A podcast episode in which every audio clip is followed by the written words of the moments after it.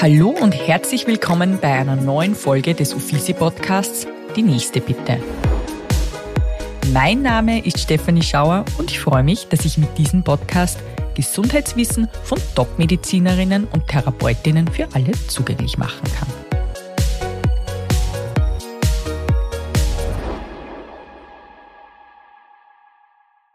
Unsere Bevölkerung altert. Die Lebenserwartung steigt kontinuierlich an und damit wächst auch die Zahl älterer und hochbetagter Menschen. Im Jahr 2020 betrug die durchschnittliche Lebenserwartung bei der Geburt für Männer 78,9 Jahre und für Frauen 83,7 Jahre. Beeindruckend ist, dass viele Menschen in diesem Alter heute weitaus vitaler sind als ihre Altersgenossen vor 50 Jahren. Trotz dieser erfreulichen Entwicklung sind Demenzerkrankungen auf dem Vormarsch und stellen eine zunehmende Herausforderung dar, sowohl für die Betroffenen selbst als auch für ihr soziales Umfeld. Obwohl die Wissenschaft mittlerweile viel über die Entstehung von Demenzerkrankungen weiß, gibt es bisher bedauerlicherweise kein Heilmittel. Schätzungen zeigen, dass in Österreich etwa 130.000 Menschen mit einer demenziellen Beeinträchtigung leben wobei die Alzheimer-Krankheit die am häufigsten auftretende Form ist. Ich freue mich sehr, heute Dr. Christine Schweiger als Gast zu begrüßen, um mit ihr über dieses spannende Thema zu sprechen. Als Fachärztin für Neurologie betreibt sie eine Wahlarztpraxis in Linz und sie selbst beschäftigt sich seit bereits mehr als 15 Jahren ganz intensiv mit den verschiedenen Formen der Demenz. Herzlich willkommen, liebe Christine. Danke für die Einladung. Christine, erzähl uns doch gleich mal zu Beginn, was ist das Schönste an deinem Beruf? Nach wie vor und von Anfang an immer das, mit den Menschen gemeinsam zu arbeiten, äh, die Menschen kennenzulernen, äh, äh, Spaß zu haben. Manchmal klingt komisch, ist aber manchmal ja. so. Ja. ja. Also für mich steht trotzdem vor allem immer der Mensch. Im Mittelpunkt. Im Mittelpunkt, ja.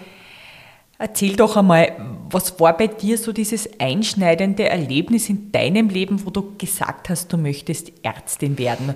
Hast du das schon immer als Kind schon im Kopf gehabt? Hast du immer so ein bisschen helfen wollen schon oder ist das erst mit den Jahren gekommen? Also ich habe den Klassiker als, als kleines Kind gehabt, dass ich Tierärztin werden möchte. Mhm. Äh, und dann waren irgendwie ganz viele verschiedene Berufswünsche und irgendwann habe ich einmal, das weiß ich noch, eine, eine Sendung über die Entwicklungshilfe gesehen und habe mir gedacht, wow, das war cool, sowas. Okay.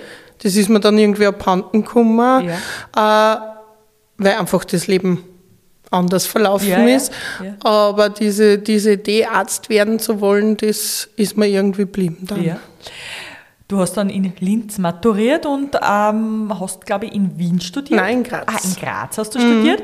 Und die hat es aber dann trotzdem wieder irgendwie nach Linz zurück verschlagen. Das war mir vor Anfang auch klar, ja. dass ich zurückgehe. Ja. Also, Graz ist zwar die beste Studentenstadt der Welt, glaube ja. ich, aber äh, ich bin eine Oberösterreicherin, eine Linzerin. Also und da bleibt man einfach. Da bleibt man, ja. ähm, du, und du hast dann im, im, wo hast du damals die Turnus bei den barmherzigen Brüdern. Genau. Ja. Und du hast es ja auf deiner Webseite geschrieben, dass du relativ rasch erkannt hast, Neurologin zu werden. Das war schon im Studium. Das war schon im ja. Studium. Warum genau Neurologie?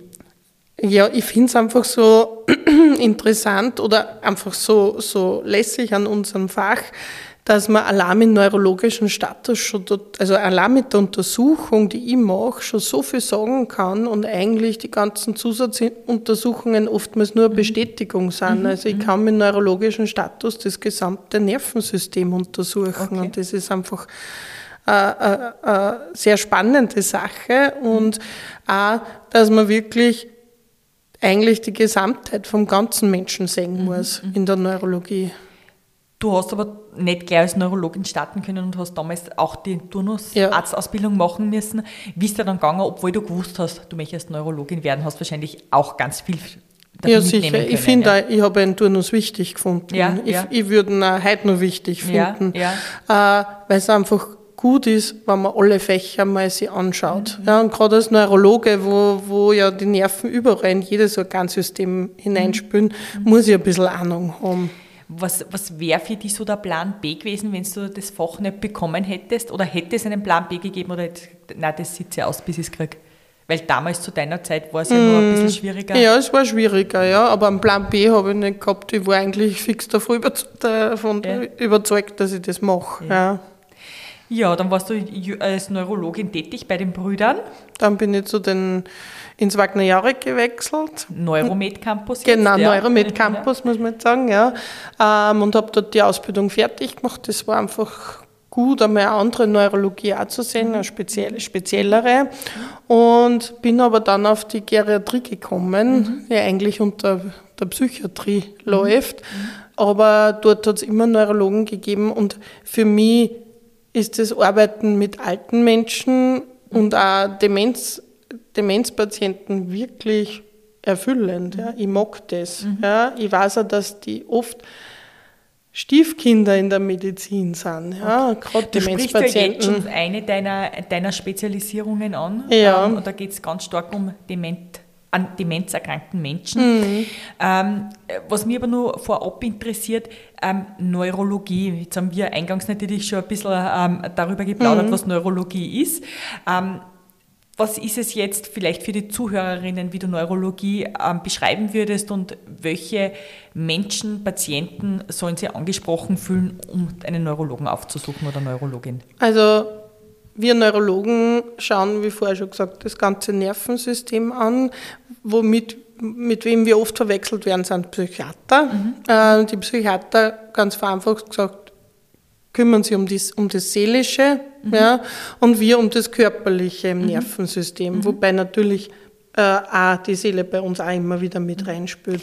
Aber jetzt eine, eine Person, die an einer Depression erkrankt ist, Gehört, was macht der Psychiater, was macht der Neurologe vielleicht? Naja, das ist eine psychiatrische Erkrankung und eigentlich gehört ein Mensch mit Depressionen zum Psychiater. Okay. Es kommen aber immer wieder welche zu uns. Ähm, und wir haben auch eine Ausbildung in die Richtung, aber okay. natürlich keine Facharztausbildung. Okay, okay. Ja. Und dann gibt es noch die Neurochirurgen, da werden wir manchmal verwechselt, okay. damit die dann operieren okay. im Bereich des Nervensystems. Okay. Aber damit haben wir nichts zu tun. Okay. Und, und welche Patienten behandeln jetzt Neurologen und Psychiater vielleicht gemeinsam? Also wo gibt es so ein bisschen eine Schnittmenge? Hm, es gibt zum Beispiel äh, die Psychosomatik, ja, mhm. wo, wo sie seelische Probleme in körperlichen Symptomen äußern. Mhm. Da sind wir sehr, als Neurologen sehr häufig konfrontiert mhm. damit. Äh, wir müssen halt abklären, ob nicht irgendwas Körperliches dahinter steckt, aber okay. dann müssen wir die Weiche stellen auf die Psychosomatik. Ja. Du hast ja einige Jahre bis 2019 am Neuromed Campus mhm. gearbeitet und dich ja dann dazu entschlossen, die komplett selbstständig zu machen mit einer Wahlarztordination. Ja. Ähm, und dort behandelst du vor allem Menschen, die an Demenz eben erkrankt mhm. sind und Personen, die ähm, Probleme mit dem Kopfschmerz haben. Genau. Das sind so deine zwei Steckenpferde, die du ähm, spezialisiert anbietest. Äh, magst du uns erzählen, warum Demenz ähm, so ein Thema ist, was dich so interessiert? Was, was, was hast du gelernt in den letzten Jahrzehnten? Du bist ja jetzt trotzdem schon seit, würde ich mal sagen, 20 Jahre in der Medizin tätig, als Studentin, dann als mhm. ähm, ähm, Fachärztin. Ähm, was sind da so deine, deine, deine dein Expertenwissen, was du uns verraten möchtest? Also ich arbeite einfach total gern mit Demenzpatienten, weil die so echt oft sind. Ja, mhm. da, da ist oft diese, hm, wir, was wir oft zurückhalten, ja, ist nicht da. Sie, mhm. Die sagen da ganz klar, was sie von dir halten, mhm. besonders im, im späteren Stadium. Mhm. Äh, man kann irrsinnig viel Spaß mit ihnen haben. Mhm. Ähm, und wie gesagt, ich glaube einfach, dass Menschen, die an Demenz erkrankt sind, oftmals wirklich aufs Abstellgleis gestellt mhm. werden und eigentlich wenig auf die Lebensqualität geschaut wird. Mhm. Und die haben genauso Lebensqualität wie wir auch mhm. oder sollten Lebensqualität haben, so wie wir auch. Und ich finde es außerdem einfach ein spannendes Thema neurologisch gesehen. Mhm. Ja. Also wenn du an Demenz erkrankst, verändert sich ja das Gehirn. Mhm. Wie stellt man jetzt fest, dass jemand ähm, an Demenz erkrankt? Also ein, eine Sache, die du mir ja mal verraten hast, ist, das erste Anzeichen kann zum Beispiel sein der Verlust des Geruchssinnes. Mhm. Ja? Ähm, wie geht man im Idealfall vor, wenn man merkt, oh Gott, ich rieche eigentlich nicht mehr gut, vor allem in Zeiten, wo es Corona gibt, wo es ja auch oft ja. geheißen hat, man verliert den Geruchssinn, wenn man krankt. Also es gibt schon noch andere Ursachen, auch, warum mhm. man, nicht, ja. Äh, den Geruchssinn verliert, ebenso wie Corona und ja. so weiter. Ähm, aber äh, das ist eigentlich ein Symptom, was nicht spontan berichtet wird. Das fällt eigentlich die Menschen am wenigsten okay. auf und schon gar nicht als Erstsymptom. Okay. Ja. Jetzt so aus meiner mhm. klinischen Erfahrung. Ähm, was kommt, ist eben Termine nicht erinnern, Namensgedächtnis ist oft mal das Thema, äh, äh, Gesprächsinhalte nicht erinnern. Mhm. Was aber ganz spannend ist, besonders beim, bei der Alzheimer-Demenz ist, dass oftmals für die Patienten selber die Welt eigentlich in Ordnung ist. Mhm. Da sagen meistens die Angehörigen, du lass dir das einmal anschauen, mhm. irgendwas passt da mhm. nicht. Mhm. Ja. Und äh, es gibt so eine, eine, gewisse Regel, wenn wer alleine kommt mhm. zur Demenzabklärung aus eigenem Antrieb, ist meistens keine Demenz.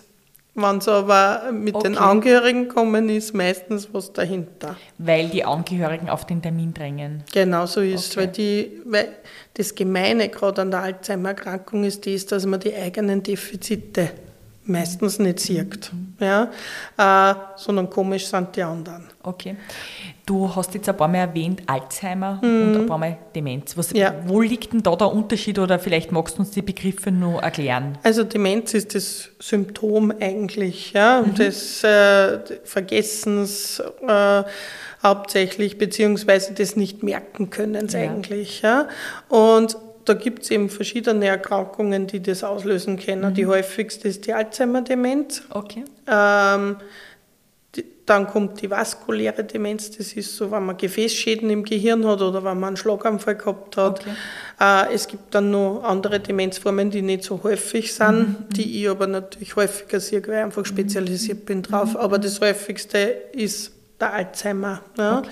Und es können auch verschiedene Vitaminmangelzustände das machen. Eine schwere Schilddrüsenunterfunktion kann ein dementielles Syndrom auslösen. Okay. Depressionen, ja, okay. es gibt die depressive Pseudodemenz. Okay, das heißt, es gibt Demenzformen, die kann man heilen, weil wenn eine Mangelerscheinung so da ist, ist dann kann ich mir diese Mangelerscheinung im Idealfall wieder auffüllen genau. und dann ist mein genau. Gedächtnis auch wieder halbwegs genau. funktionsfähig. Man muss die, die, Menschen schon ein bisschen im Blick behalten, mhm. ja, mhm. aber, aber äh, Oftmals ist es wirklich so, ich kann mir an eine Patientin im Spital erinnern, die wirklich eine schwerste Unterfunktion gehabt hat, die zur Demenzabklärung gekommen ist. Mhm. Und nachdem das ausgeglichen war, sie wieder völlig selbstständig mhm. war. Mhm. Ja, also es okay. ist schon ganz wichtig, dass man nicht einfach so sagt, naja, sie ist dement, ja, die hat einen Alzheimer, sondern dass man sich auf die Suche begibt so Pi mal Daumen, Durchschnittswerte, wann erkranken Österreicherinnen, Österreicher an Demenz? Gibt es also ein Durchschnittsalter, weil selten wahrscheinlich mit 25? Ja, zum Glück. Ja. ja ähm,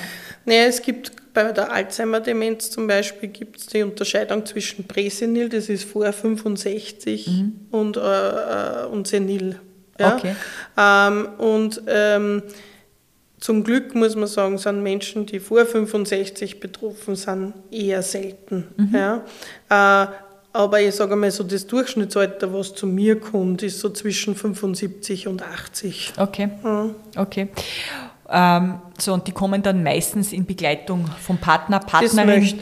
Also oder Kindern. Ja, genau. genau. genau. Und um diese, diese Krankheit zu diagnostizieren, was braucht es da? Also ganz wichtig ist ein ausführliches Gespräch, äh, wo ich verschiedene Symptome einfach abfrage. Hm, wobei man das immer sehr spontan berichten lässt. Mhm. Das ist ganz wichtig. Mhm. Ja. Ähm, die Angehörigen, die mitkommen, kriegen dann einen, einen, äh, einen Zettel zum Ausfüllen, weil es natürlich oftmals nicht leicht ist, über die Defizite mhm. von der Mama oder vom mhm. Papa zu reden. Und finde es aus und ich mache in der Zwischenzeit einen Gedächtnistest und mhm. eine neurologische Untersuchung. Mhm. Und dann äh, schaue ich, was ich für Untersuchungen brauche. Also es gibt verschiedene Möglichkeiten. Was bei mir obligat ist, ist, dass man ein Bild vom Kopf macht mhm. und äh, ein Labor, damit eben andere Ursachen ausschließen kann. Okay. Da geht es letztlich ums Ausschließen von Ursachen, von ja. anderen Ursachen, ja. wann das alles in Ordnung ist und die Symptome dazu passen, dann diagnostiziere ich eben zum Beispiel eine Alzheimer-Demenz oder eine vaskuläre Demenz und so weiter. Und dann bespreche ich beim zweiten Termin, was die Möglichkeiten sind. Ja. Ähm, jetzt habe ich nur eine Frage: Alzheimer-Demenz und vaskuläre Demenz. Mhm. Alzheimer-Demenz ist nicht heilbar, aber und die vaskuläre? Auch nicht. Auch nicht, okay. Die Gefäßschäden, die da sind, sind da. Die kann man ja, nicht, die kann ich nicht mehr rückgängig machen. Mhm. So, dann haben diese Patienten irgendwann die Diagnose. Ja. Wie, wie, wie geht man dann um?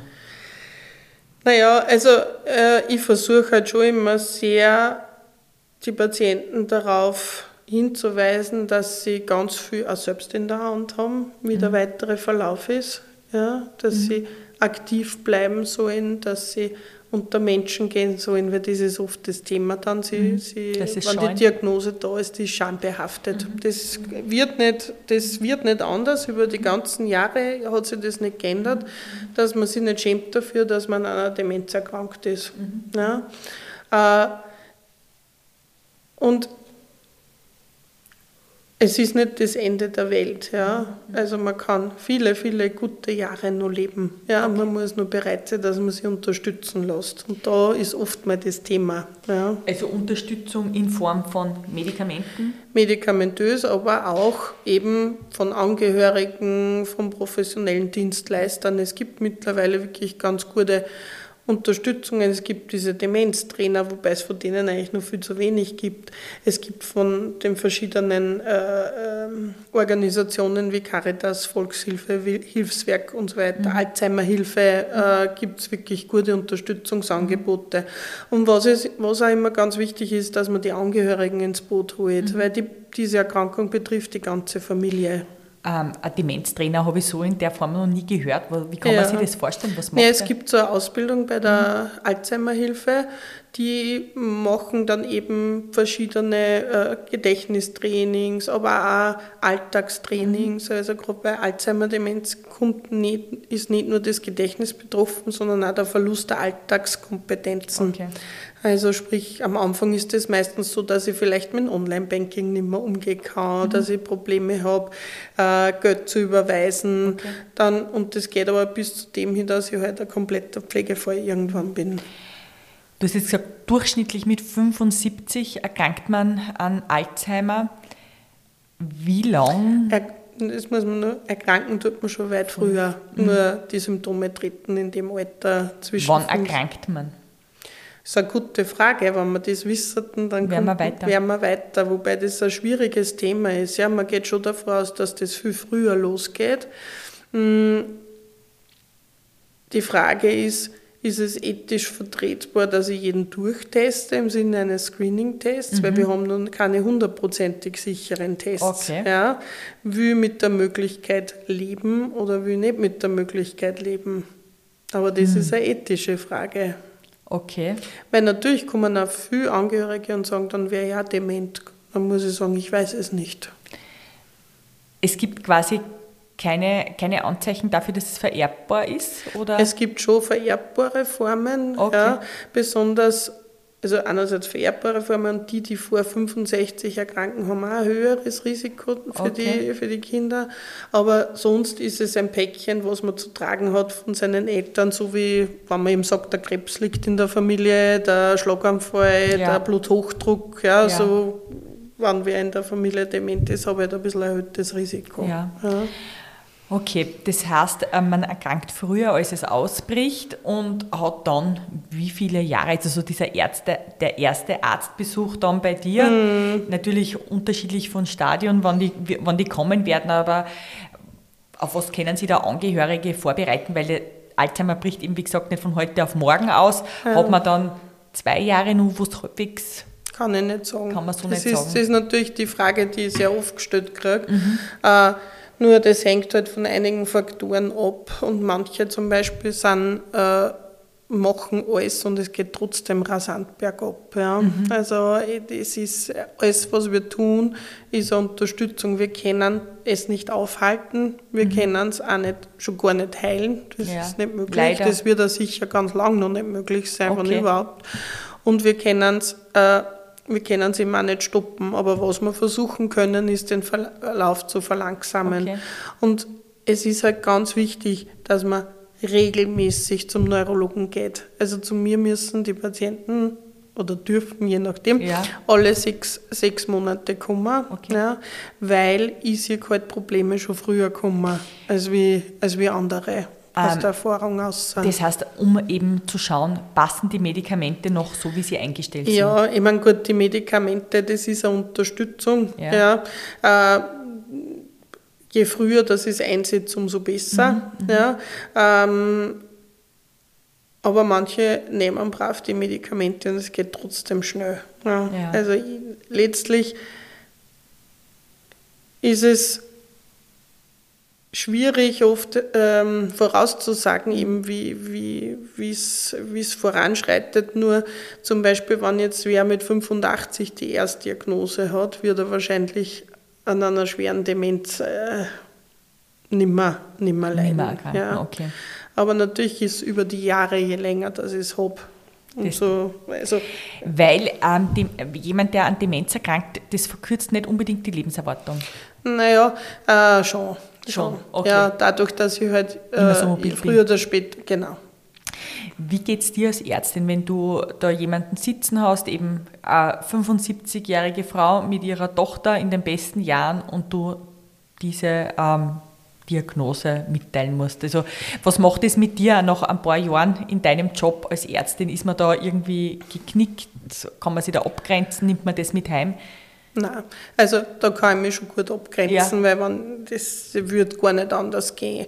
Und äh, äh, ich weiß ja, dass es gut ist, dass man die Diagnose zum Beispiel schon mit 75 gestellt hat. Das ist okay. eigentlich, also nicht, dass ich jetzt eine Demenz habe, ist nicht positiv, aber ja. dass ich es bald genug gestellt habe. Ja. Natürlich, je, je jünger die, äh, die Patienten bei der Erstdiagnose sind, desto niederschmetternder ist das für ja. sie, weil die haben oftmals wirklich äh, Angehörige in der Familie, die das auch gehabt haben. Ja, und, ja, und die wissen halt einfach, wie der Verlauf ist. Mhm. Ja, aber das ist halt die Aufgabe von mir als Ärztin, dass ich sie dann stütze und ihnen sage, okay, wir haben jetzt das Problem erkannt ja. und wir gehen es an. Ja. Was hast du in deiner Laufbahn an, an Patienten oder Patientinnen erlebt, die wo du niemals gedacht hättest, dass die an Demenz erkrankt? Also vielleicht, weil sie so jung war oder hat es so einen Fall schon mal gegeben? Dass naja, es, es sind schon immer wieder mal Patienten dabei, wo die halt primär zu mir kommen und denken mir, nein, ich glaube, der ist eher depressiv, überlastet ja, und so ja. weiter. Und dann mache ich die Diagnostik und schaue im Verlauf, ja, ja. wie, wie der Verlauf ist und dann stellt sich doch eine Demenz aus. Also mhm. das ist schon äh, äh, oftmals dann für mich auch ein bisschen schwierig, auch das dem, dem Patienten, der Patientin zu sagen. Ja, ja. ja. Weil zuerst denkt man sich, okay, ich glaube, es passt, aber ich sage schon immer zu den, äh, zu den Menschen, wie, ganz draußen ist noch nicht, ja, ja, weil man muss immer ein halbes Jahr noch warten. Okay. Ich meine, es gibt solche, es gibt was, das nennt sich subjektiv kognitiv Impairment, das ja. heißt, mir fällt was auf, aber man kann es nicht objektivieren mit ja. keinem Test und nichts. Ja. Und dort wird gerade diskutiert, ob die vielleicht erhöhtes Risiko für Demenz haben. Okay. Ja. Äh, aber das wird jetzt gerade erst beforscht. Es gibt dann auch noch so eine Vorstufe, unter Anführungszeichen, das nennt sich Mild Cognitive Impairment. Da mhm. ist was da ein bisschen, mhm. ja, auch objektivierbar. Aber die Menschen sind voll selbstständig und okay. eigentlich im Alltag äh, ja, nicht beeinträchtigt, ja. großartig.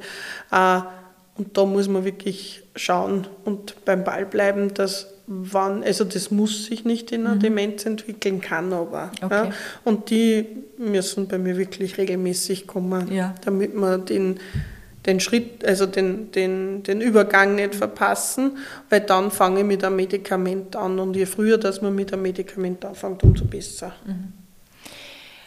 Ähm, man kann ja, es gibt ja Gründe für für, für das. Also, also es gibt Gründe, ähm, warum Menschen eventuell an Demenz erkranken können. Natürlich betrifft das nicht jeden, aber es gibt einfach so zum Beispiel, dass eben Menschen, die einen Schlaganfall erlitten haben, ein häufigeres äh, Risiko haben, mhm. daran zu erkranken, als welche, die es nicht haben. Genauso Menschen, die Drogen missbrauchen mhm. ähm, oder schwere Kopfverletzungen gehabt haben. Was, was fällt dir da nur ein, wo, wo, wo es Menschen also, oder wo es eben diese Krankheit beflügelt und auch vielleicht, was kann man eventuell prophylaktisch dagegen tun, dass man äh, also ein geringeres Risiko hat, daran zu erkranken? Also alles, was du jetzt erwähnt hast, waren also klassische Auslöser einer Demenz sozusagen. Ähm, was ganz wichtig ist, es klingt zwar, es klingt zwar irgendwie so platt, aber es ist so, gesund leben, aktiv am Leben teilhaben, ja, mhm. sich gesund ernähren, also gerade mediterrane Kost, da weiß man, dass das demenzprotektiv ist. Ähm, äh, das Gehirn wirklich immer wieder zu fordern, also das, was, was man muss, der, zum Beispiel ist bei mir immer, ja, er löst eh jeden Tag Kreuzworträtsel. Ja. Mhm. Die Kreuzworträtsel, die normalerweise sind es immer dieselben, die man macht. Okay. Ich mache das vom Kurier, das kann ich auswendig, das fühle ich jetzt mal aus. Ja. Okay. Äh, aber ich muss mein Gehirn mit was Neuem, Neuen fordern. Ja. ja. ja. Und das sage ich auch denen, die, die an Frühform der Demenz erkrankt sind. Es wäre gut, was ganz Neues zu machen, ein Musikinstrument zu lernen, okay. ein, äh, eine neue Sprache zu lernen oder zu reaktivieren. Und ich gebe da immer das Beispiel von einer meiner äh, langjährigsten und äh, liebsten Patienten. Der hat sich das so zu Herzen genommen, der war über 80 bei der Erstdiagnose, ja. der hat sich das so zu Herzen genommen, der hat begonnen Hackbrett zu spielen, weil das wollte er immer schon, Nein. und ist in Spanischkurs gegangen. Der Super. läuft nach wie vor gut. Der sitzt da mit alle im Spanischkurs und so weiter. Und wie alt ist der heute? Ich glaube, der ist so schon fast Ende 80. Ja, ja super. Und der, der ist nach wie vor nicht dement, ja. ja. Obwohl es so, so, so ausgeschaut hat am Anfang, ja. Das war immer gedacht, der wird wahrscheinlich zuerst hat er mild kognitive Impairment gekriegt und dann als Diagnose und dann habe ich mir gedacht, puh, weiß nicht, aber der hat sich da so reich eingehängt und das läuft gut. Also eigentlich könnte es bedeuten, dass man sagt, wenn man in Pension geht, macht es auf jeden Fall Sinn, noch eine Sprache oder ein Instrument zu lernen. Auf jeden Fall tanzen. tanzen. Das hören die Männer dann okay. immer besonders gern. Vielleicht wird es dann bei mir was mit meinem Mann in der Pension. Ja, ja. Nein, aber tanzen, so diese Verknüpfung zwischen ja. Musik, äh, Sehen, äh, Hören äh, okay. und, und, Beine bewegen und Arme bewegen, ja. ist fürs Gehirn was Komplexes ja, und forderndes. Das Schlechteste, wie es gesagt ist, man in der Frühform ist immer so, sie keine Highlights im Leben zu haben. Mhm. Ja? Ich meine, im Spätstadium oder späteren Stadium der Demenz ist es wichtig, Routinen zu haben. Okay. Ja? Weil man sich dann darauf festhalten kann, okay. weil es was gleich ist. Ja, okay. ja? Auf meiner Station damals, das war jeden Tag derselbe Ablauf. Ja? ja. Das war gut so. Ja, spannend. Ich konnte mit dir jetzt nur stundenlang ja. weiter plaudern. Ähm, ja. Aufgrund der fortgeschrittenen Zeit brauchen wir so und so eine weitere Folge, wo wir dann über Kopfschmerzen sprechen, ja. weil das würde heute den Rahmen sprengen.